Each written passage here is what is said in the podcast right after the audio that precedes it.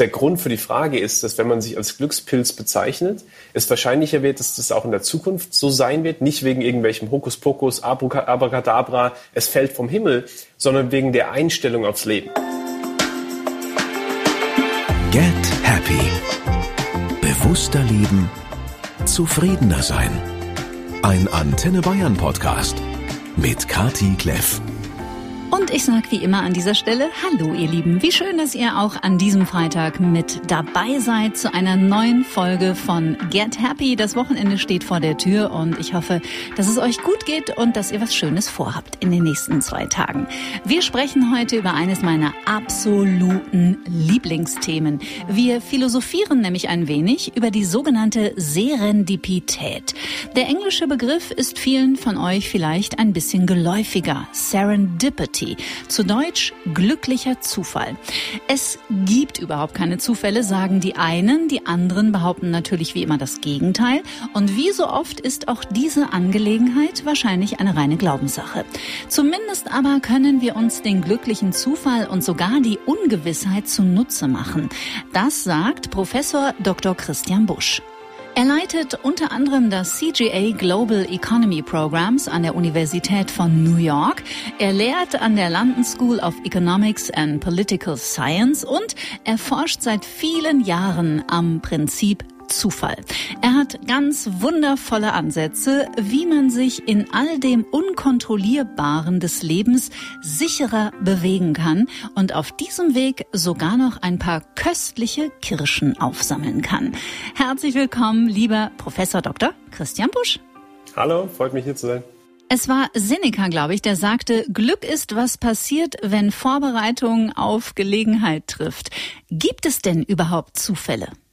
Ja, ist ja sehr spannend, weil normalerweise, wenn wir über Zufall nachdenken, über Glück nachdenken, sehen wir es ja eher als was Passives, was uns einfach so widerfährt.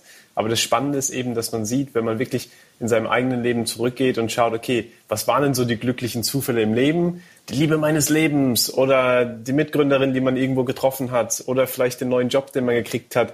Dann ist es ja oftmals, ja, da war Zufall, aber man hat was mit dem Zufall gemacht. Und darum geht es eben dann, ähm, was ist so unser Handlungsspielraum, damit wir den Zufall auch beeinflussen können.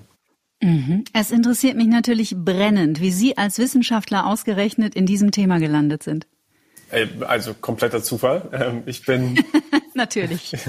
ich, ich, hatte, ich hatte früh im Leben eine Erfahrung, eine Nahtoderfahrung, einen Autounfall, der mich ähm, fast ums Leben gebracht hätte und habe mich seitdem auf so einer Sinnsuche befunden.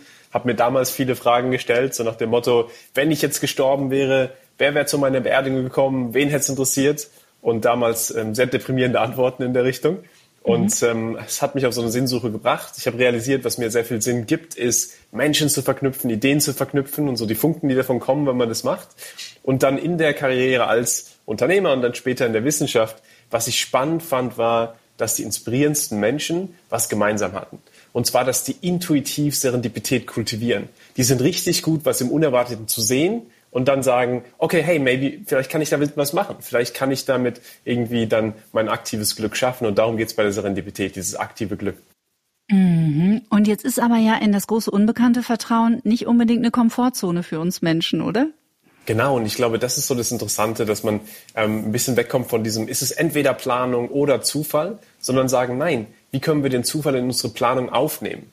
Beispiel, wie kann ich beispielsweise in Unternehmen fragen, was hat euch letzte Woche überrascht? Wenn man so eine kurze Frage mit einbaut, dann gucken Leute mehr und mehr, ah ja, hier ist was Neues, was wir nicht gewusst hätten, jetzt wird es Teil des Plans. Beispiel, Kartoffelwaschmaschine, wo vor ein paar Jahren ähm, wenn, äh, haben Bauern so einen Haushaltsgerätehersteller angerufen und haben gesagt, eure blöde Waschmaschine geht immer kaputt. Warum geht die Waschmaschine kaputt? Wir probieren unsere Kartoffeln drin zu waschen und es scheint nicht zu klappen. Was würden wir normalerweise sagen? Wir würden vielleicht sagen, wasch deine Kleider da drin, nicht deine Kartoffeln. Unser Plan ist, dass das für eine Kleidersache hier gemacht wird. Die haben das Gegenteil gemacht. Haben gesagt, okay, das ist unerwartet, aber es gibt ja wahrscheinlich viele Bauern in China und in der Welt, die ein ähnliches Problem haben. Also warum bauen wir nicht Schmutzfilter rein und dann wird es halt eine Kartoffelwaschmaschine. Wenn man jetzt im wöchentlichen Meeting fragen würde, was hat euch letzte Woche überrascht, würden die sagen, es hat mich überrascht, dass Leute unser Produkt anders benutzen. Und das kann man ja auch im eigenen Leben machen. Einfach mal ein bisschen schauen. Mensch, wenn man mal auf der Straße schaut, dann findet man auf einmal ähm, auch Geld. Leider meistens nur Pennies und Cents, aber das Geld liegt halt sprichwörtlich ab und zu auf der Straße. Mhm. Sie haben ein wirklich fantastisches, wunderbares Buch geschrieben mit dem vielversprechenden Titel Erfolgsfaktor Zufall, wie wir Ungewissheit und unerwartete Ereignisse für uns nutzen können. Und jetzt sage ich mal global gesehen, nach den letzten drei Jahren, wirklich perfektes Timing, weil wie ungewiss das Leben ist, das haben wir ja echt um die Ohren gepfeffert bekommen. Und das ist auch eben was, was wir sehr gesehen haben. Also ich bin ja hier in den USA, wo ähm, vor ein paar Jahren eben wir auch ein englisches Buch rausgebracht haben in der Richtung Serendipität und ähm, wie man damit umgehen kann. Und genau da haben dann alle Buchläden zugemacht, als das Buch gerade rauskam. Und wir haben natürlich erst gedacht, ach Mist, Mensch, für, für, für einen Autor ist es natürlich so der, der Albtraum, dass jetzt alles zu hat auf einmal. Wir konnten nicht mhm. mal die, die Belegexemplare schicken, weil die alle im, äh, im, im Office des Verlegers waren und wir durften nicht mehr in die Offices rein. Aber dann haben wir realisiert, Mensch, hey, ähm, vielleicht können wir dann ja eher, weil wir jetzt online gehen können, das auch globaler machen. Jetzt kannst du auf einmal morgens in Zürich sein und dann mittags bist du in München und abends bist du irgendwie in, in Zypern. Und, und so diese Idee, dass im Prinzip aus Notwendigkeit heraus wir dann irgendwie auch Serendipität kreieren müssen, das haben wir auch viel in der Pandemie gesehen, dass dann beispielsweise Brauereien gesagt haben, hey, ich kann jetzt keine Restaurants mehr ähm, hier den, den Alkohol äh, bringen, weil die zugemacht haben aber vielleicht können wir den Alkohol benutzen, um irgendwie Desinfektionsmittel herzustellen. Und jetzt werden wir halt ein Desinfektionsunternehmen. Und solche Sachen halt, wo man sagt, was ist denn in dem Moment noch was, kann man noch irgendeinen Sinn finden? Und der mhm. Grund, warum ich das so spannend finde, ist, ich bin auch eine tendenziell eine Person, die so eher Worst Case geht, also nach dem Motto, oh mein Gott, jetzt was passiert jetzt und so weiter und so weiter. Und das ist einfach eine Denkweise ist, die mir auch selber sehr geholfen hat zu sagen, das Unerwartete muss nicht immer nur ein Feind sein, sondern vielleicht gibt es ja auch was Sinnvolles in solchen Zufällen, selbst in negativen Zufällen. Und das ist halt das Spannende, dass ja oftmals im Leben solche negativen Seiten oder Sachen dann Wendepunkte werden, die doch noch irgendwie dann auch interessant werden. Mhm. Ich finde es so hochinteressant, weil ich sehr sicher bin, dass jeder von den vielen tausend Menschen, die uns jetzt zuhören, sich sofort ad hoc an fünf Ereignisse in seinem Leben erinnern kann, wo etwas unerwartet eine Tür, etwas Unerwartetes eine Tür geöffnet hat für einen neuen Lebensabschnitt. Aber trotzdem vergessen wir es immer wieder. Warum?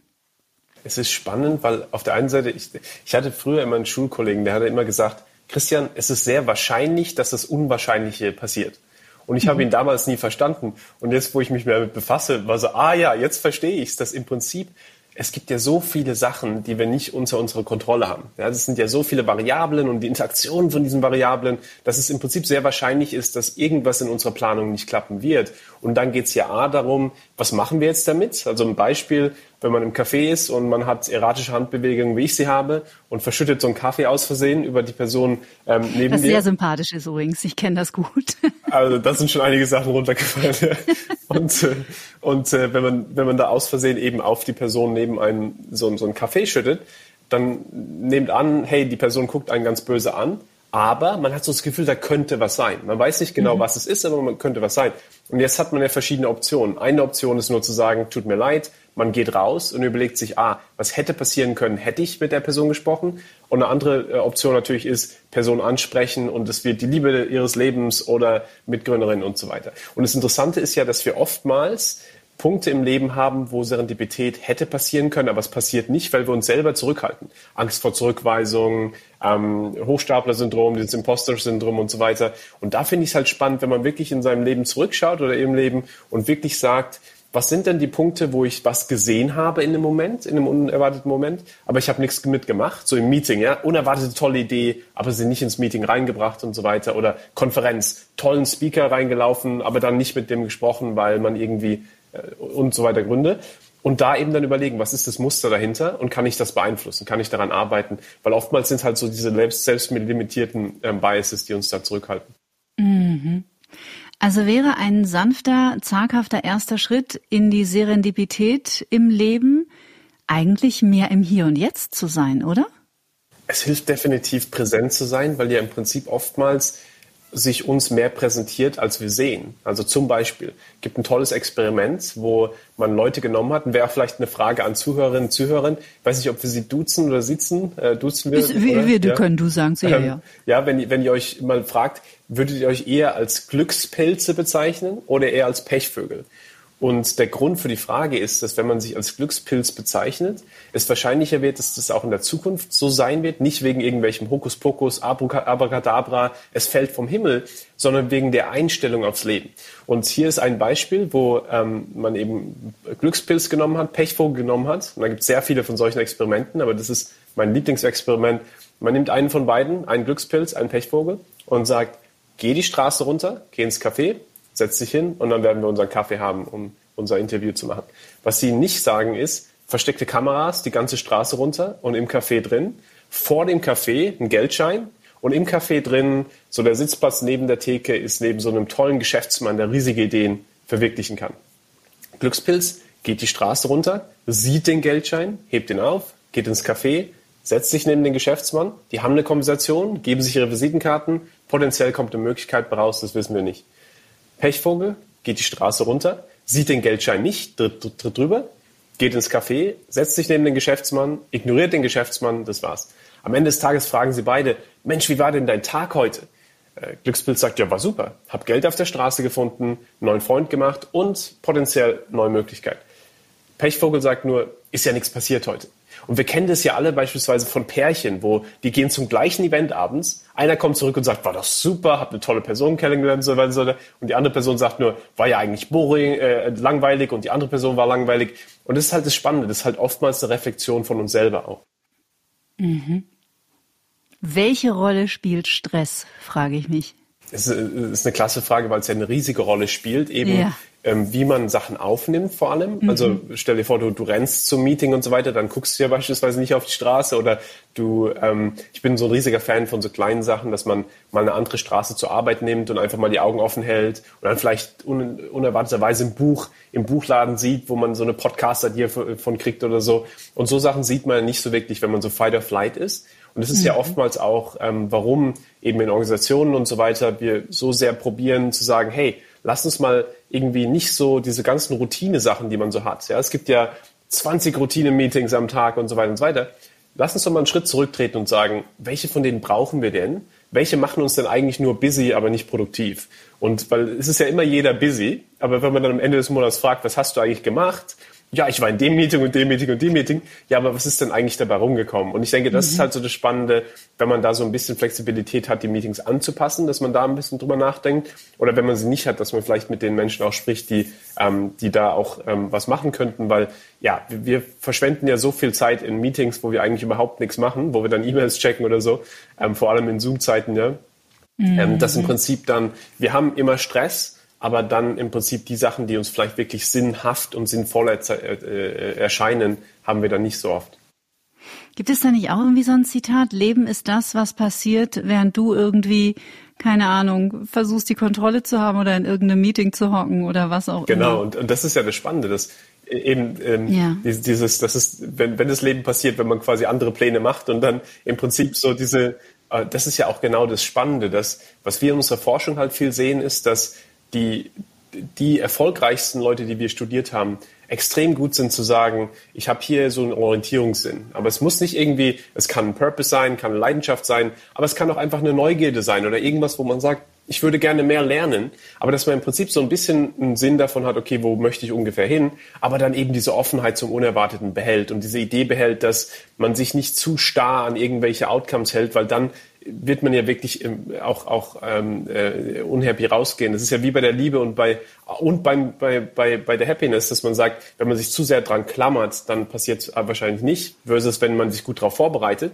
und wenn man wirklich auch probiert, sich dann in, in Gegebenheiten zu geben, wo es passieren könnte, mhm. dann wird es eben wahrscheinlicher. Mhm. Haben Sie ein paar Beispiele von den Persönlichkeiten, an denen Sie geforscht haben oder die Sie, deren Leben Sie sich näher angeschaut haben? Ich bin ähm, zwei Leute, die mich sehr inspiriert haben. Einer ist Ollie Barris, das ist ein Unternehmer in London, der ähm, hat so Startup Britain gemacht beispielsweise. Das ist so eine Community von Unternehmern. Und der hat eine tolle Strategie, die ich von ihm gelernt habe. Und das, das ist die Hakenstrategie.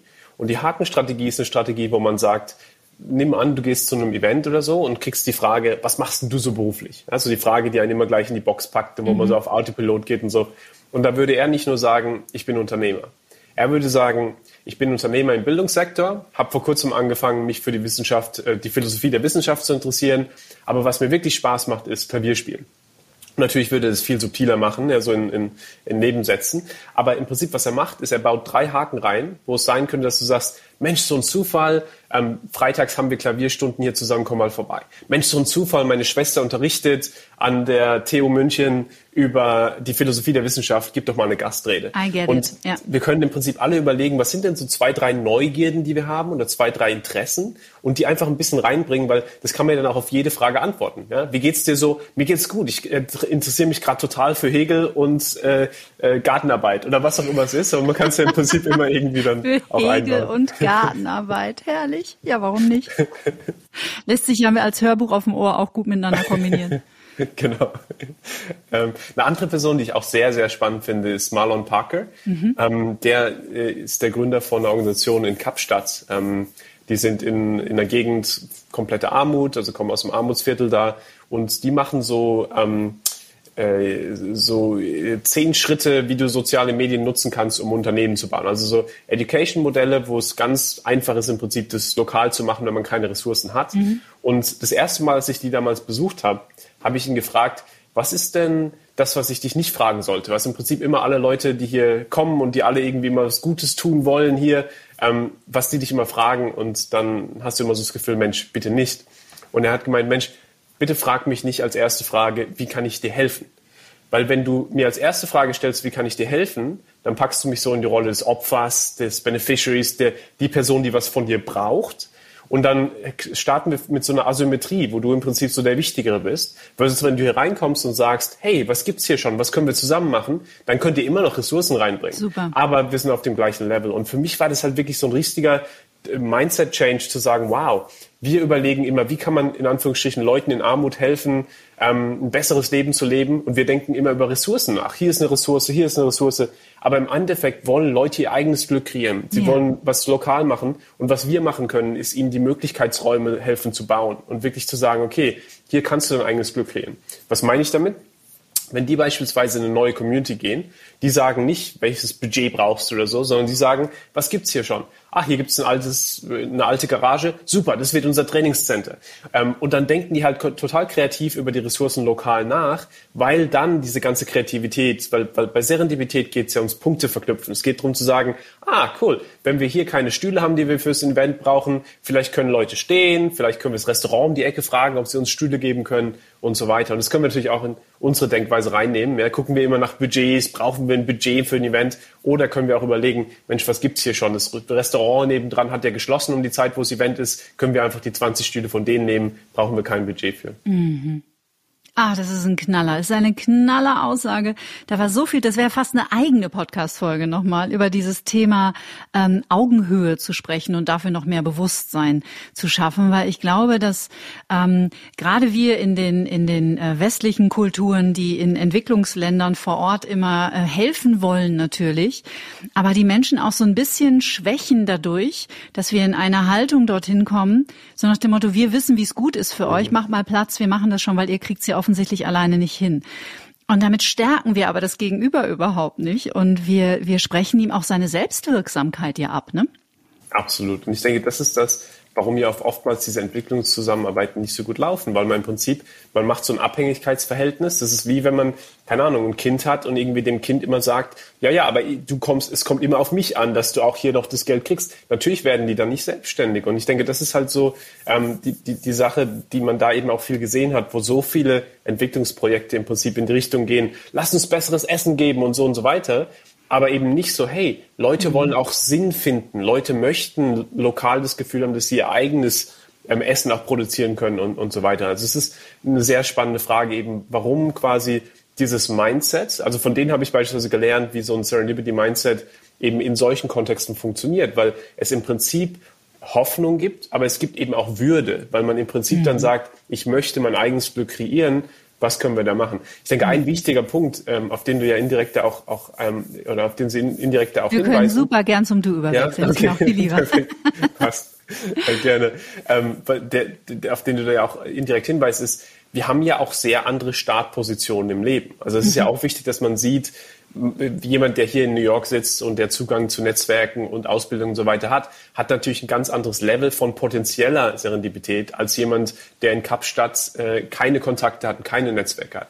Und deswegen denke ich, wenn wir über Mindset reden, gleichzeitig ist natürlich auch immer wichtig, darüber zu reden, was sind denn die sozialen Strukturen, wo wir Möglichkeitsräume für andere schaffen können. Beispiel, wenn man darüber nachdenkt, man gibt einem Mädel von einem weniger privilegierten ähm, Haushalt ein, äh, ein Stipendium für die TU München, ja, aber dann lasst uns da nicht aufhören. Lasst uns holistischer dran gehen und sagen, okay, die wird ja dann, wenn sie von der, von der Uni graduiert, das gleiche Problem wieder haben, dass alle Kids um sie rum wieder die tollen Kontakte haben der Eltern, aber sie selber wieder was gucken muss, dann lassen sie auch gleich ein Netzwerk geben, lass uns Mentoren geben. Also wirklich Möglichkeitsräume die Serendipität wahrscheinlicher machen versus irgendwie, aber du hast doch eine, ein Stipendium gekriegt, jetzt müsstest du doch eigentlich glücklich sein. Nein, weil du ja nur verschiebst, wann sie wieder die nächste ähm, äh, Ungleichheit mhm. hat. Und ich denke, darüber ein bisschen mehr nachzudenken. Diese strukturellen Fragen ähm, sind auch super spannend quasi für alle von uns, die vielleicht auch ein bisschen Gutes in der Welt tun möchten. Mhm. Um das nochmal zusammenzufassen, ähm, weil du gerade gesagt hast, dass sich da Räume öffnen. Denn im Grunde genommen, wenn wir mit so einer, mit so einer starren Haltung an was auch immer, wir haben jetzt gerade über die Entwicklungshilfe gesprochen, aber es trifft ja auch auf Unternehmen und auch unser Privatleben zu. Wenn wir mit sehr starren Konzepten durchs Leben gehen, mit Konzepten, die wir vermeintlich kontrollieren können, verpassen wir Gelegenheiten. Kann man das so zusammenfassen? Absolut. Und das ist ja im Prinzip, dass wir oftmals so eine Kontrollillusion haben, so diese Idee, Total. wir wissen genau alles und so weiter. Und es ist ja auch leider, wie man oft, also ich erinnere mich noch, als ich in der Schule war, also ich, ich bin ja quasi, äh, musste ja ein Jahr wiederholen, bin bin damals aufgefordert geworden, äh, äh, hey, äh, such dir doch mal eine andere Schule, ähm, die vielleicht noch besser zu dir passen könnte. Also im Prinzip ähm, von, von der Schule geflogen. Und ähm, da war, war damals, ähm, Schöne da war, und da war damals ähm, schon so diese, ne, dieser, dieser Druck, Mensch, ähm, plan dein Leben, plan deine Karriere für die nächsten 50 Jahre und dann gehst du in die richtige Welt und dann sagst du, Mensch, keiner hat mich darauf vorbereitet, dass es so viel Ungewissheit gibt und so viele unerwartete Ereignisse. Und deswegen ist es ja so spannend zu sagen, ja, natürlich wollen wir planen, so viel wir können, damit wir wissen, was sind unsere Prioritäten, was ist uns wichtig, wie können wir andere auch an Bord holen mit den Sachen, die uns wichtig sind. Und gleichzeitig zu sagen, lass uns einen Muskel fürs Unerwartete bauen, weil das Unerwartete auf jeden Fall passieren wird, aber es muss dann eben nicht immer unser Feind sein. Und ich glaube, das äh, ist auch der, der, der, Kerngrund, warum mir diese Arbeit so Spaß macht, weil man dann im Prinzip auch ein bisschen mehr Lebensfreude wiederfindet in der Welt, die ja wirklich hart ist. Ja? Die, die Welt mhm. ist ja wirklich nicht einfach und es, es passiert ja auch wirklich viel in der Welt. Und dass man dann sagt, okay, lass mich verstehen, was kann ich kontrollieren und was kann ich nicht kontrollieren. Die Sachen, die ich nicht kontrollieren kann, die probiere ich anzunehmen. Da sind ja Sachen wie Meditation und so weiter richtig wertvoll, wo man sagt, okay, lass mich einfach ein bisschen hier meine Anker finden, damit umzugehen. Und gleichzeitig, wenn ich was kontrollieren kann, was kann ich da machen? Kann ich da eben ähm, gewisse Sachen angehen? Und ich denke, was, was dann passiert ist, dass man so ein bisschen diese Ambiguität ähm, verliert, zu sagen, ah, ich kann hier gar nichts mehr machen, weil ja im Prinzip ein paar Sachen noch machbar sind. Mhm, mhm. Mich interessiert brennend, wir haben ja vorhin über den Glückspilz und den Pechvogel gesprochen. Ähm, gibt es sowas wie Self-Fulfilling Prophecies, die sich selbst erfüllenden Prophezeiungen? Ja, es ist spannend. Ich meine, kann man sich ja auch vorstellen, wenn man, ähm, ähm, stell dir vor, du gehst zu einem Event und denkst dir, ach, die Person, wo ich am Tisch sitze, wird langweilig sein und die haben ja sowieso nichts drauf. Dann fragst du sie vielleicht, was machst du so? Die sagen dir, ähm, irgendeinen Job, der dich nicht interessiert. Und dann denkst du, ja gut, wusste ich auch, dass das eine langweilige Person ist. Wenn du die Person jetzt aber vielleicht einfach mal eine andere Frage stellst, so nach dem Motto, was machst denn du gerne? Oder ähm, was bringt dich hierher? Oder was auch immer, wo ein bisschen offenere Frage, wo die andere Person dann vielleicht sagt, ja, ich bin, ähm, ich bin Automechaniker, aber was mich eigentlich richtig interessiert ist, ähm, äh, wie man äh, Kindererziehung richtig hinkriegt, weil ich gerade ein Kind hatte. Und dann sagst du, Mensch, so ein Zufall, ich hatte auch gerade ein Kind, lass uns doch mal überlegen und so weiter und so weiter. Also der Punkt ist der, dass wir solche unerwarteten, unerwartete Überschneidungen eher finden, wenn wir uns auf die andere Person einlassen und wenn wir eben nicht erwarten, dass es eine langweilige Person ist. Wenn wir nicht erwarten, dass die Situation schlecht ist. Deswegen, also ich bin so mit, mit so ähm, Wörtern wie selbsterfüllende Prophezie und so weiter. Ich bin der Wissenschaftler, deswegen probiere ich immer irgendwie in der Wissenschaft zu bleiben. Mhm. Aber was ich natürlich spannend finde, ist, ja, die Haltung, wie wir auf die Welt drangehen, ähm, hat natürlich dann auch riesige Auswirkungen für die Annahmen, die wir haben und ob wir schauen, hey, ich will die Annahme bestätigt finden, also frage ich halt vielleicht in so eine Richtung, dass ich die bestätigt kriege, versus, Mensch, eigentlich könnte da was viel Schöneres sein. Mhm. Also ich werde dich jetzt nicht konfrontieren mit Bärbel Moors Bestellungen beim Universum. Dennoch, was ist der wissenschaftliche Erkläransatz, dass die Dinge so funktionieren? Ich bin ja selber seit Jahren auf, also ich bin nicht aus der Wissenschaft, aber ich beschäftige mich privat mit nichts anderem als mit diesen Themen. Wir als elektromagnetisches Feld, das, was wir aussenden, ziehen wir an.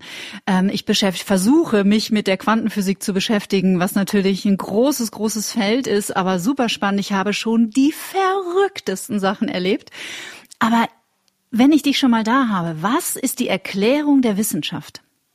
Es ist spannend und äh, wenn es Hörerinnen und Hörer gibt, die ähm, sich dafür interessieren, wir haben gerade ein Paper, auch, auch für dich dann, Kadi, wir haben gerade ein Paper geschrieben, wo wir ähm, ein bisschen Quantenphysik probiert haben reinzubauen für eine Theorie der Serendipität. Warum? Weil im Prinzip die Idee ja ist, dass wir von Potentialität reden. Wir reden ja von all den Sachen, die sein könnten und da gibt es eine konkrete Sache, die passiert, eine Realisation, eine Materialisierung. Also beispielsweise ähm, nehmen wir an, du gehst zu einem Event und da könnten zehn verschiedene Partner von dir, die potenziell deine Partner sein könnten, und dann lässt du dich auf einen ein und dann ist es ja erstmal eine Materialisierung und dann öffnet es ja wieder andere Sachen. Jetzt öffnet es zehn verschiedene Leben, die du leben könntest, zehn verschiedene und so weiter. Und das ist ja schon spannend, dass also als als als ähm, jemand, der quasi in der eher so in der Wirtschaftswissenschaft ist, ähm, probiere ich halt eher so dann rauszuziehen, okay, es gibt viele Sachen, die man nicht verstehen kann per Definition. Ja, wir können Potenzialität äh, ist sehr schwer zu messen. Ja? Ähm, mhm. Und deswegen, ähm, wir sind dann eben ähm, am meisten daran äh,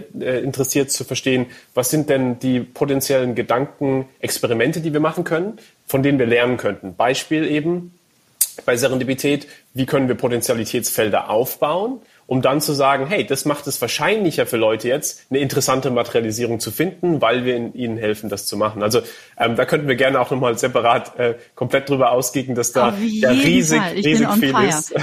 ja, ja. aber, aber ich denke, die, die Long Story Short ist, ich glaube, es sind einfach viele ähm, generelle äh, Einsichten von, von Quantenphysik und von Physik, Physik generell auch extrem interessant, weil das kennen wir alle auch, ich meine, wie Energie beispielsweise auch ähm, ähm, reist. Ja, du sitzt in einer, äh, du sitzt in einer Bibliothek und sitzt neben jemand, der fast einschläft, ja, dann schläfst du auch fast ein, versus mhm. jemand, der voll abgeht neben dir und schreibt und schreibt, dann, dann schreibst du ja auch eher. Also es ist ja wirklich so, wo es jeder auch schon erlebt hat im Leben, dass Energie wirklich eine riesige Rolle spielt, wo es halt ab und zu ein bisschen schwierig ist, so Sachen zu messen, aber es eben auch spannend ist, glaube ich, ähm, nach, vor allem nach dem vierten Glas Rotwein auch darüber zu, zu überlegen, was das eigentlich heißt so für die Welt, weil ich bin riesiger, je älter ich werde, ich gehe in den Raum rein, und ich fühle mich zur positiven Energie hingezogen. Ich mhm. gehe nicht mehr, früher bin ich zur negativen Energie hingegangen, habe probiert, die negative Energie positiv zu machen und jetzt ist eher so, na, das Leben ist kurz, lass mich eher zur positiven Energie gehen.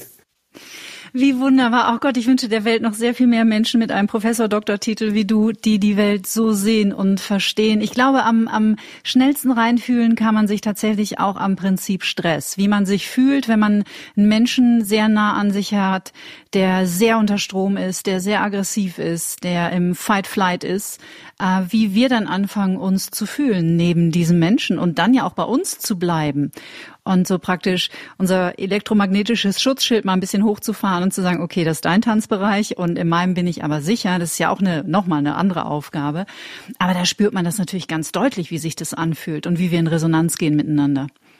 Absolut. Und wie man eben auch Menschen helfen kann, vielleicht so ihr Nervous System so ein bisschen runterzukriegen, weil, genau. also als Beispiel, ich meine, dieses Reconstructed Living Labs, die Organisation, die ich vorhin erwähnt hatte, die arbeiten ja sehr viel mit Menschen, die sind aufgewachsen unter konstantem Stress. Das ist irgendwie der Drogendealer, der seit er fünf Jahre alt ist, nie respektiert wurde, immer irgendwie der war, der alles falsch gemacht hat und dann irgendwann halt nach Waffen gegriffen hat, weil er sich komplett hilflos gefühlt hat und gesagt hat, das ist der einzige Weg, dass ich Respekt kriege, wenn ich hier eben mit der Waffe rumlaufe mhm. und, und so weiter und so weiter. Und wo ja dann das Spannende ist bei Reconstructed Living Labs, was ich unglaublich spannend finde, ist, die haben fast keine Ressourcen, aber wenn du bei denen reingehst, dann am Anfang gibt's frisch gebrühten Kaffee.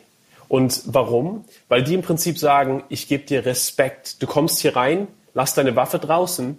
Du kriegst den, den Respekt hier nicht durch deine Waffe. Du kriegst den Respekt hier, weil du Empathie hast, weil du hier bist, weil du einer von uns bist. Und so Sachen, wo man im Prinzip dann Leuten sagt, ah, ich kann endlich mal hier ähm, relaxen, ich muss hier mhm. nicht so tun, als ob ich stärker bin als jeder und so weiter. Das ist ja auch was, wo sich viele zu sehnen, aber so eine in Anführungsstrichen Verwundbarkeit lassen ja viele Menschen nicht zu, weil wir oftmals davor Angst haben, vielleicht sogar, dass dann vielleicht dabei rauskommt, Mensch, der Drogendealer ist auch nur ein Mensch, ja, und ja. hat halt vielleicht einfach einen anderen Weg genommen und ist aber eigentlich eine sehr kreative Person, eine Person, die ähm, auch tolles Sozialkapital und so weiter hat. Das heißt, wenn man die zum Lehrer machen könnte, so eine Person, ähm, dann ist es ja auch eine tolle Inspiration. Das ist, was Reconstructed Living Labs viel macht, dass sie mhm.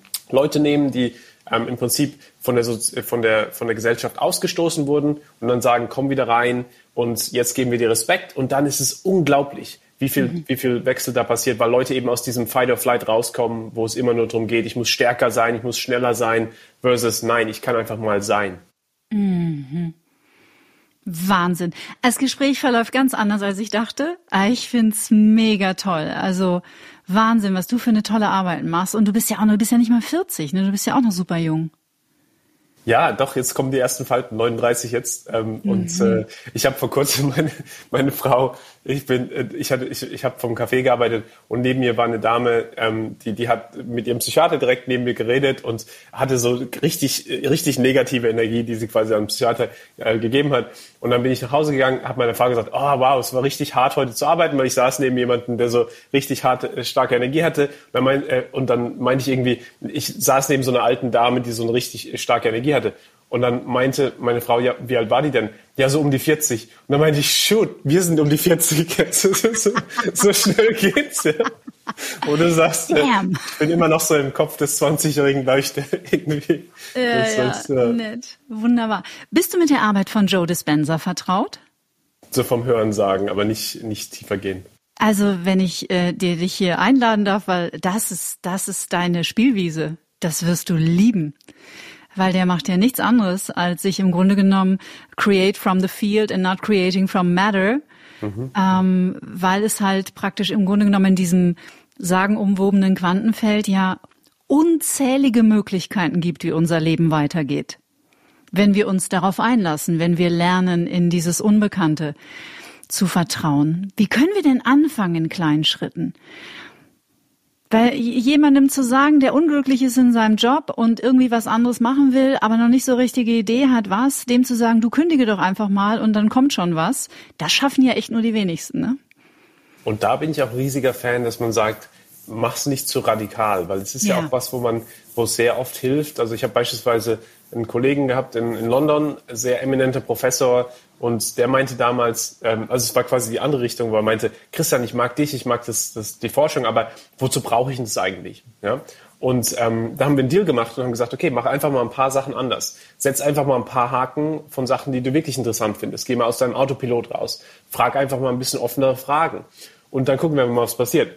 Der kommt nach ein paar Wochen zurück und er meint, Mensch, Christian, ich wusste gar nicht, dass das, dass das Leben so freudig sein kann, so joyful sein kann. Und das sind halt so Sachen, ähm, vor allem Leute, und das hat mir, macht mir zurzeit am meisten Spaß, dass ich dachte immer, das wäre Content für Leute wie uns, die so intuitiv halt sehr viel Serendipity schon, schon, kultivieren. Und es gibt mhm. ihnen eine Sprache, die es aktiver macht. Es gibt ihnen Legitimation dafür, wie sie ihr Leben leben, damit sie auch vielleicht anderen davon erzählen können. Es gibt ihnen ein paar mehr Strategien und, und dann wär's es halt. Aber da habe ich realisiert, nein, den Leuten, wo es einen riesigen Wandel im Leben hat, sind ja genau die Leute, die sagen, ich bin Pechvogel, äh, sowas ist ja nicht für mich, wozu brauche und so weiter. Aber dann, wenn sie mit Babyschritten anfangen und einfach mal ein paar Haken setzen und so weiter und dann sehen, ah ja, die anderen kochen ja auch nur mit Wasser. Das ist ja im Prinzip nichts, kein riesiger Wandel, den ich hier machen muss, sondern einfach nur Babyschritte. Dann kommen diese großen Changes. Und da bin ich halt ein riesiger Fan, wirklich mit so kleinen Schritten anzufangen. Haken setzen, offene Fragen stellen, in vielleicht Situationen, die sich schwierig anfühlen, zu, zu fragen, könnte noch irgendwie einen Sinn hier drin sein. Da ist ja Viktor Frankl sehr dabei, mhm. ähm, von dem ich mich unglaublich habe inspirieren lassen. Also der, vielleicht nur ganz kurz als Kontext, ähm, der war ja in der schwierigsten Situation, die man sich vorstellen kann, im Konzentrationslager. Und ähm, damals, als ich eine schwierige Phase hatte, habe ich gelesen, sein trotzdem Ja zum Leben sagen, also Man Search for Meaning. Und äh, da geht es eben darum zu sagen, wenn es objektiv sich sinnlos anfühlt. Also er war ja ich meine, wenn man in einer Situation ist wie Konzentrationslager, es fühlt sich ja komplett sinnlos an. Und dann hat er gesagt, okay, dann werde ich aussichtslos, und aussichtslos, auch, ne? genau, hoffnungslos ja. im Prinzip. Und dann hat er gesagt, okay, dann werde ich aber einen Sinn kreieren, selbst wenn es hier keinen gibt. Kann ich irgendwie noch in den nächsten Tagen mit Mitgefangenen sprechen, damit die sich besser fühlen. Und jetzt habe ich einen Grund, morgen früh aufzuwachen, weil ich ja noch eine Verantwortung habe. Und das mhm. habe ich halt sehr gemerkt bei mir beispielsweise, wenn Sachen schief laufen, wenn man sich dann wirklich immer fragt, okay, könnte da noch was dabei sein, was irgendwie noch Sinn machen könnte?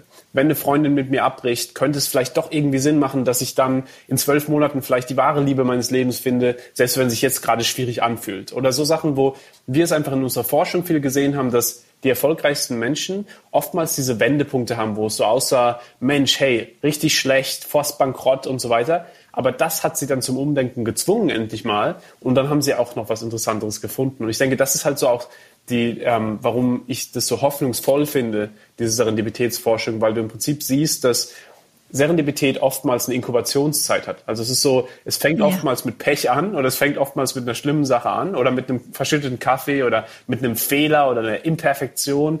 Aber dann im Prinzip über Zeit hinweg, dann ähm, gibt es so ein Happy End. Und ich denke, das ist halt das, ähm, wo es im Englischen ja die tolle, die, dieses tolle Sprichwort gibt, if you want a happy ending, don't stop the story too early. Also ähm, du, du kannst die mhm. Geschichte nicht zu früh aufhören, ähm, sonst wirst du vielleicht nicht dieses Happy End haben. Und ich denke, das ist so ein bisschen so der Appeal quasi zu sagen, okay, lass uns diesen Muskel bauen, weil oftmals das Leben eben nicht einfach sein wird. Aber Viktor Frankl würde uns sagen, okay, du kannst die Situation eben nicht immer kontrollieren, aber die Antwort dazu. Und ich denke, das ist halt das Spannende, die, die Power, die wir haben.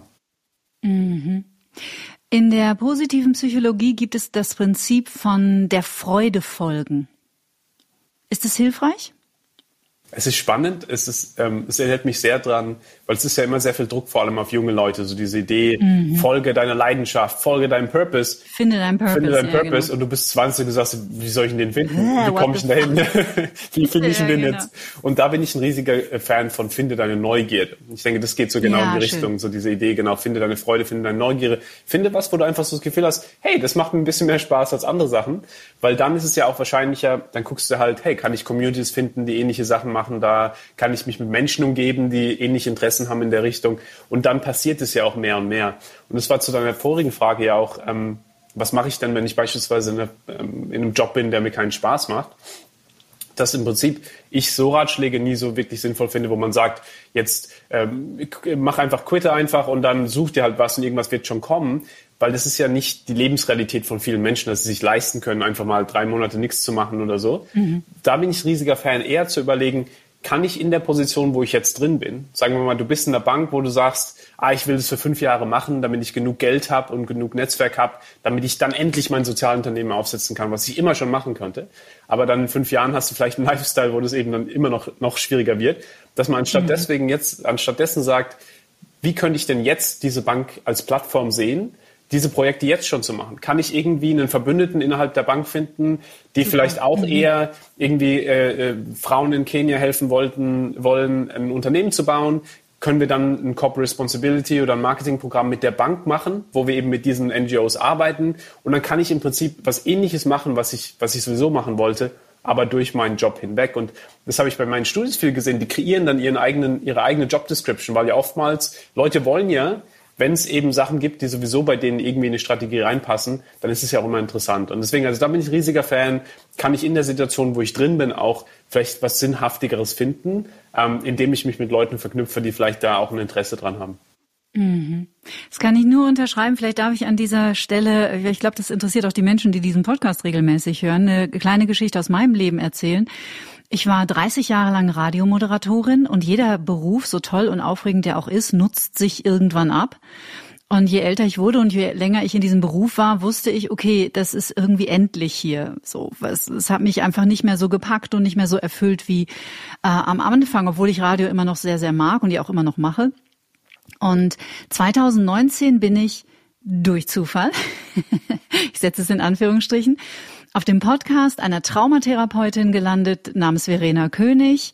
Ähm, der hat mich total, total angezogen. Es ging um das Thema Komplextrauma, Traumafolgen etc., viel Autonomic Nervous System und so. Und äh, geht zu dir auf die Internetseite und sehe, die bildet Ausbild bietet Ausbildungen an. Und es war mir völlig egal, was ich damit mache. Ich hatte nicht den Plan, oh, das mache ich beruflich, aber es war alles in mir, jede Zelle schrie, das will ich und es ist mir egal, ich will, davon will ich mehr. Und was sich daraus dann ergeben hat in den nächsten drei Jahren und was heute in meinem Leben, wie sich mein Leben völlig unerwartet entwickelt hat, ohne dass ich das jemals vorhatte, das ist einfach echt magisch. Also und das ist ein gutes Beispiel, finde ich, wie man dann auch sanfte Übergänge schaffen kann, ohne sich selber so einen Druck zu machen. Ich muss jetzt wissen, wie mein Leben die nächsten 20 Jahre weitergeht. Ja, ja, das ist, ja, das ist schön. Also für, für, fürs nächste Buch können wir dann auch die, die Story mit reinnehmen, dass du im Prinzip gerne. ein gutes Beispiel bist von, ähm, von wie man im Prinzip auch wirklich ja, sich überlegt, wie kann ich denn was aus der Situation machen? Weil ich glaube, das ist halt ja wirklich die, die Kernfrage, eben, was wir auch vorhin diskutiert haben mit Marlon, so diese Idee, gerade wenn du aus Notwendigkeit im Prinzip vielleicht ab und zu in Situationen bist, die du nicht immer kontrollieren kannst komplett, aber genau, kannst du, kannst du irgendwie diese sanfter Übergang ist ein richtig gutes Wort. So diese Idee kann man da irgendwie so einen Möglichkeitsraum schaffen, der vielleicht nicht zu weit weg ist von dem, wo man gerade ist. Und dann kann man halt so eine Brücke bauen, wo andere vielleicht eher einen Gräben, Gräben sehen würden. Ja, und ich habe auch die Erfahrung gemacht übrigens, dass äh, man doch im Vorfeld immer denkt, das macht mein Arbeitgeber nie mit und wie soll das funktionieren und ähm, äh, das wird er mir nie erlauben. Und es war ganz leicht, weil gerade wenn man lange in Berufen drin ist, dann ist ein Arbeitgeber, der im Jahr 2023 hoffentlich angekommen ist, dem ist natürlich klar, dass irgendwann nach ein paar Jahren auch seine Mitarbeiter sich nach etwas anderem sehnen und es ist hilfreich fürs Unternehmen, wenn man sie darin unterstützt, sich auch weiterzuentwickeln. Auch das Unternehmen profitiert davon. Und ich biete jetzt zum Beispiel bei meinem Radiosender jetzt im Frühjahr das erste Mal so, so Meditationsabende für Anfänger an und vermittel praktisch das, was ich auf ganz anderer Ebene gelernt habe, jetzt auch an meine Kollegen, um das dann wiederum auch positiv ins Haus einfließen zu lassen. Und so ist total schön. Schön. Also es freut mich, dass es so schön geklappt hat auch. Das ja. Ne? Serendipity. Und es gibt übrigens, vielleicht kennst du den, Christian, es gibt einen ganz tollen Film mit Gwyneth Paltrow aus den 90ern. Der heißt auf Englisch Sliding Doors. Mhm. Kennst du den? Mhm. Ja. Und der erzählt die Geschichte eigentlich auch ganz schön, ne? wenn, wenn man die U-Bahn verpasst oder wenn man sie bekommt und wie das Leben dann parallel völlig unterschiedlich verlaufen kann. Also, aber das nur nebenbei. Wie unterrichtest du an der Uni diese spannenden Themen? Das ist ja, in, in, welchem, in welchem Rahmen eines welchen Studiengangs lernt man bei dir? Also ich probiere es in, in so gut wie jedes Fach mit reinzunehmen, weil es ja im Prinzip so die Idee ist, ich kann euch nur so viel Content über Wirtschaft beibringen oder über, also ich unterrichte ja viel zielgerichtete Führung und Sachen, wie kann man Unternehmen bauen, die sinnhaftig sind, aber eben auch ähm, finanziell gut dabei sind und wie kann ich dann als Individuum ein Mindset bauen, was da Sinn macht. Und da ist halt dieses Mindset passt da überall irgendwie rein. Und deswegen also auf dem individuellen Level bin ich immer super interessiert, wie kann man im Prinzip Studis dazu bringen, dass sie vorbereitet sind, dass die Welt sich eben so schnell ändert, dass in drei Jahren es vielleicht gar nicht mehr den Job gibt, den sie denken, den es gibt. Aber dass man sich halt darauf vorbereitet, Mensch, du kannst Teil davon sein, diese Jobs auch mit zu kreieren. Und das ist ja quasi, was du gerade auch gesagt hast. Diese Idee, es ist ja vorbei, dass man sagt, ich bewerbe mich nur bei einer Position und dann kriege ich den Job, da, dafür kann ich planen. Heutzutage auf eine Position hast du 200, 300, 400, 500 Bewerbungen.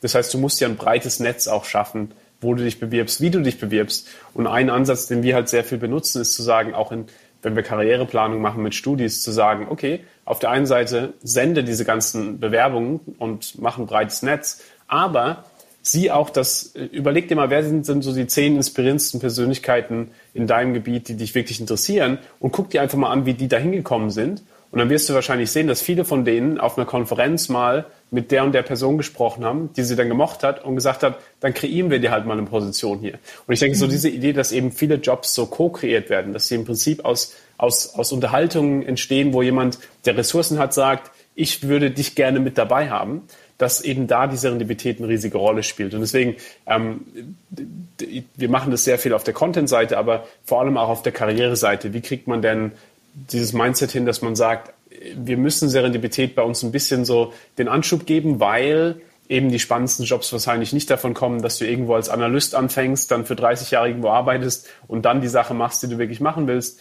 sondern dass du jetzt schon vielleicht in die Leute reinläufst, die da spannend sein könnten, zu mehr von solchen Events zu gehen und, und so weiter. Mhm, dann sind wir praktisch in dem Bereich, dass man dann auch ganz andere Menschen in sein Leben zieht oder sich nach anderen Menschen ausrichtet. Also wie man auch immer das betrachten will, von welcher Seite, oder? Absolut, absolut. Ja. Und, und wirklich genau das auch eben, was sind denn die Communities, wo ich Teil, äh, Teil sein möchte, weil das ist ja dann eine, eine exponentielle Veränderung, wenn du in einer Community auf einmal bist, die ähnliche Werte hat, aber vielleicht andere Interessen oder ähnliche Interessen, aber vielleicht trotzdem ein bisschen diverse Ideen, dass in solchen Communities dann ja auch die meiste Serendipität passiert. Versus wenn du irgendwo mhm. mit Leuten zusammen bist, die vielleicht deine Werte nicht wirklich teilen, da passiert ja dann sehr wenig. Und es ist dann ein riesiger exponentieller Wandel versus nur so inkrementell einmal eine Situation, die anders sein könnte. Und ich denke, sich so ein bisschen über, zu überlegen, wie man im Prinzip das eigene Leben gestalten kann, vor allem wie man eben sein Umfeld auch gestaltet, ist ja eine riesige ähm, Live-Design-Frage. Mhm, ja, absolut. Was gehört denn zur Serendipität noch dazu? Ist es die, ist es der Mut? Ist es die Beharrlichkeit, die Disziplin? Also es ist sehr spannend, dass oftmals hier, ich habe ähm, hier im, im, Buchregal eins meiner Lieblingsbücher, den, den kleinen Prinz. Das ist ja mhm. oftmals, der geht ja immer rum und fragt einfach mal, warum. Also und das ist diese Neugierde, weil es ist ja diese Neugierde, die Offenheit zum Unerwarteten, die oftmals dann im Prinzip ist, warum Kinder eben wahrscheinlich mehr Geld auf der Straße finden als Erwachsene, weil sie eben nicht erwarten, dass es nicht da ist und weil sie einfach die Augen offen halten.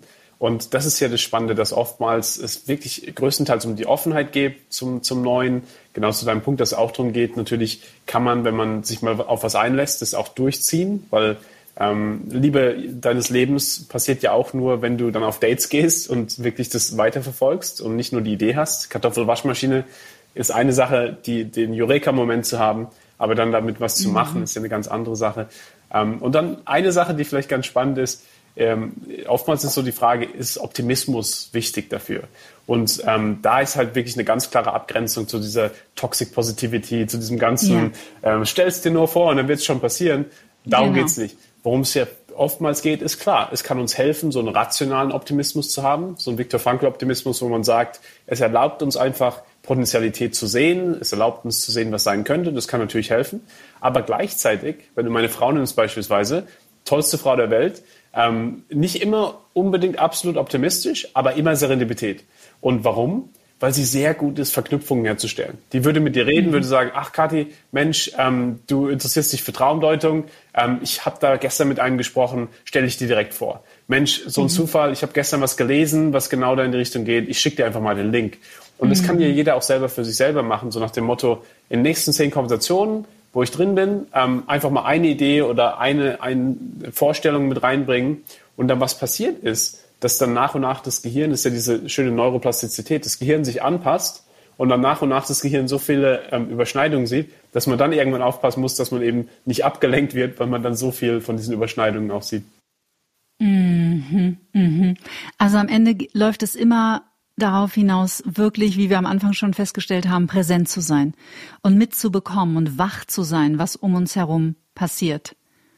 Genau. Und wirklich diese, diese, und sich selbst auch ein bisschen klar zu werden, was, was ist denn, wer will ich denn in der Welt sein? Weil es ist ja, oftmals kommen ja solche Momente, diese, diese Zufallsmomente, sind ja oft auf dem Bauch basiert auch, auf der Intuition. Es ist so, sprichst du da mit der Person im Coffeeshop, weil du das Gefühl hast, dass das eine tolle Person sein könnte.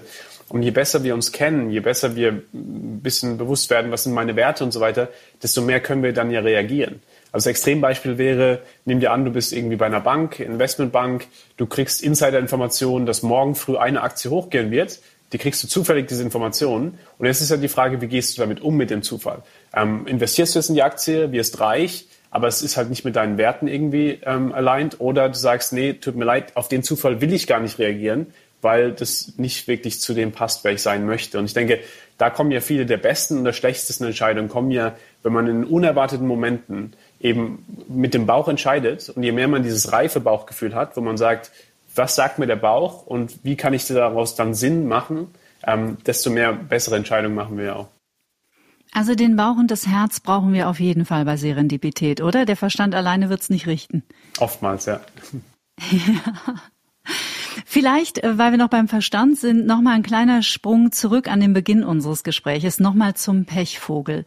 Wie empfehlenswert ist es denn auch mal auf die Forschungsreise zu gehen nach limitierenden Glaubenssätzen, die uns vielleicht in diesem Narrativ auch halten, dass wir ein Pechvogel sind?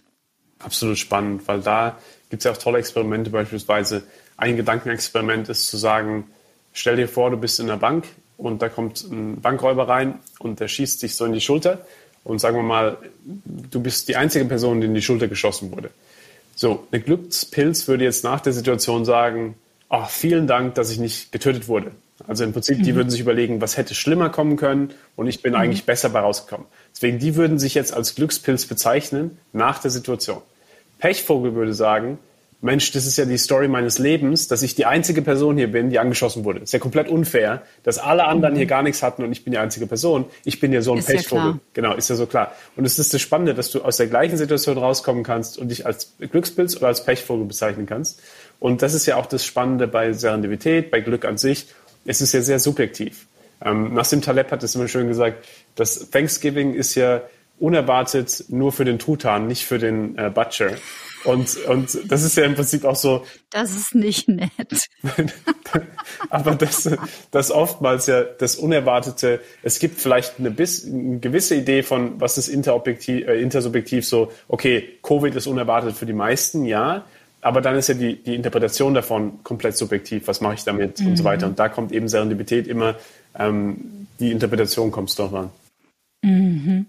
Vielleicht dürfen wir an dieser Stelle verraten, dass der Christian und ich eigentlich schon vor einer Woche dieses Interview hätten führen sollen oder dieses Gespräch. Und dann hat es aber irgendwie eine, Un, eine, eine Unregelmäßigkeit in unserer beider Kalender gegeben und deswegen haben wir dann dieses Gespräch praktisch via Remote geführt. Aber auch da, ne, wer weiß, wofür das gut war. Absolut, absolut. Jetzt konnte mir meine Frau noch ein paar tolle Ideen geben für unsere Konversation. Vielleicht hat es ja jetzt im Endeffekt hat's, hat's uns davon gerettet, dass ich überhaupt keinen Content hätte beitragen können. Man weiß Vielleicht. es nicht. Ja. Vielleicht wärst du gestresst gewesen an dem Tag oder ich wäre gestresst gewesen oder du hättest einen Unfall gebaut. Genau. Wir wissen es nicht, ne? Man weiß es einfach nie. Es ist so wunderbar, dir zuzuhören. Also selbst über äh, die, die digitale Plattform, auf der wir uns jetzt hier gerade zumindest sehen, was ja wirklich super ist, kann man total spüren, wie sehr du brennst für dieses Thema und wie viel Freude du daran empfindest. Wenn du Lust hast, jetzt kurz vor Schluss, würde mich interessieren, ob es einen Christian auch vor dem Unfall gab und wie ihr heute miteinander kommuniziert oder was du über diesen, diesen jungen Mann vor dem Unfall denkst, was dieser Unfall dir auch wiederum mitgegeben hat. Der Christian vor dem Unfall war eher jemand, der auch auf Sinnsuche war, aber eher ähm, die Energien in, in eher fragwürdigere Sachen reingesteckt hat. Also mhm. damals war halt immer irgendwie eher hedonistisch und was macht gerade Spaß, was kann man gerade machen und so weiter. Und ähm, nach dem Unfall war es eher so, wow, das Leben kann ja sehr schnell vorbei sein. Ähm, probier dann irgendwie vielleicht ein bisschen mehr zu nutzen, so in Sachen, die vielleicht dann sinnhafter sein könnten, dass wenn du nochmal irgendwann was hast in der Richtung, dass es dann das wert war. Und das, seitdem hat mich das sehr angetrieben. Ähm, aber ich habe sehr viel Empathie für den, für den Christian damals, weil ich glaube, ich sehe das sehr viel ähm, in Jugendlichen, so diese Frage, wie kann man denn Energie in eine gewisse Richtung schieben und einfach, dass Institutionen da nicht immer mithelfen, weil, ähm, wie gesagt, da gibt es diesen tollen TED-Talk ja von Ken Robinson in der Richtung, dass, dass ähm, äh, Schools äh, educate you out of creativity, also diese Idee, dass Schulen einen oftmals aus der Kreativität heraus erziehen und das Gefühl hatte ich damals halt sehr, so diese Idee, Mensch, ich habe so viel Energie, ich will so viel machen, aber ich weiß nicht, was ich damit machen soll. Und, und das mhm. ist halt, also nach dem Unfall war es mir ein bisschen klarer, okay, hey, wenn ich jetzt diesen Sinn finde, was mir wirklich mehr Sinn bringt, wie ich endlich mal mit der Energie umgehen kann und wie ich die anders leiten kann. Und deswegen liegt es mir halt so am Herzen, die Arbeit, die wir jetzt machen, auch vor allem an jüngere Menschen zu bringen, weil ich glaube, viele Menschen haben so das Gefühl, ich will was machen im Leben, ich will irgendwo hingehen, ich, ich möchte, aber nicht genau, was es sein könnte. Aber wenn man dann im Prinzip mit ein paar kleinen Sachen anfängt, einfach so, was sind drei Sachen, die mir wirklich interessant äh, vorkommen, kann ich ein paar Haken setzen, dass dann irgendwie auf einmal die 16-Jährige ähm, vielleicht dann direkt einen Mentor findet, mit denen sie direkt dann auch wirklich die Energie auch in eine Richtung lenken können, wo sie dann nicht eben von der Schule fliegen müssen oder ähm, ähm, andere Sachen da, da passieren. Und deswegen, also da bin ich ein riesiger Fan, auch wirklich möglichst früh anzufangen ähm, mit solchen Fragestellungen. Mhm. Ja, das mit der Neuroplastizität ist ja auch viel einfacher, wenn wir noch ein bisschen jünger sind. Ne? Mit 60 ist es dann schon deutlich mühsamer und da, dauert auch deutlich länger. Weil klar, wenn das Gehirn Autobahnen benutzt, die es schon seit 60 Jahren benutzt oder seit 15, ist ja doch ein Unterschied. Absolut, absolut. Ja. Aber ich glaube, zu deiner Frage, die, die, die richtige Antwort wäre auch, ich habe es gestern, wir hatten vor ein paar Tagen eine Lesung in Heidelberg, wo meine Eltern auch waren und mhm. wo einfach, mir wird immer wieder, wenn ich mit ihnen rede, bewusst, wie viel Geduld die damals hatten und wie viel mhm. im Prinzip auch was, was sie mir damals mitgegeben hat, was ich jetzt bei meiner Tochter mir auch sehr viel überlege, was ich ihr mitgeben kann, so dieses, dieses Selbstwertgefühl und so diese Idee, hey, viele Situationen werden nicht so laufen, wie du denkst, sie laufen, aber du wirst wertvoll sein. Und ich glaube, so dieses Gefühl, das habe ich so das Gefühl, das ist das Tollste, was sie mir damals mitgegeben haben, so diese Idee, okay, es ist keine Bewertung von dir selber, wenn was schief läuft, sondern es ist die Situation dann, dann machst du was damit und dann geht's weiter, aber du bist immer eine, eine, du bist immer okay als Person. Und ich denke, das ist so was, wo ich, wo ich auch viel überlege jetzt mit, mit unserer Tochter. Mensch, wenn man das Gefühl mitgeben kann. Ähm, und da, mhm. ja, deswegen hatte ich sehr viel Glück, auch, auch Geburtslotterie-Glück ähm, mit meinen Eltern. Ne? Wunderbar. Ja, du hast die toxische Positivität ja schon angesprochen und ich auch glaube, auch das dürfen wir einfach immer wieder uns ins Bewusstsein holen. Das Leben ist nicht leicht, ne, für keinen von uns. Und es wird nicht immer alles so laufen, wie wir es gerne hätten. Und es hat überhaupt nichts mit positivem Mindset zu tun, ob es so ist oder nicht. Und vor allem, wir sind nicht schuld daran, wenn es nicht so ist. Und es ist echt wichtig, dass es ja auch Unglücksspiralen gibt. Also ja. stell dir vor, du bist ein Unternehmer irgendwo in in einem Vorort von, von Nairobi und du verlierst irgendwie dein Business, dann verlierst du deine Hütte, dann verlierst du alle anderen Sachen auch. Und genau, das ist halt so Sachen, wo man dann eben nicht sagen kann, ah ja, du hast ja, du hattest ja nicht das richtige Mindset. Nee, überhaupt nicht. Da gibt es einfach Dynamiken, die man nicht wirklich kontrollieren kann. Deswegen eben so diese Differenzierung zwischen, was kann man denn beeinflussen? Und ja, wäre toll, wenn wir so viel beeinflussen, wie wir können.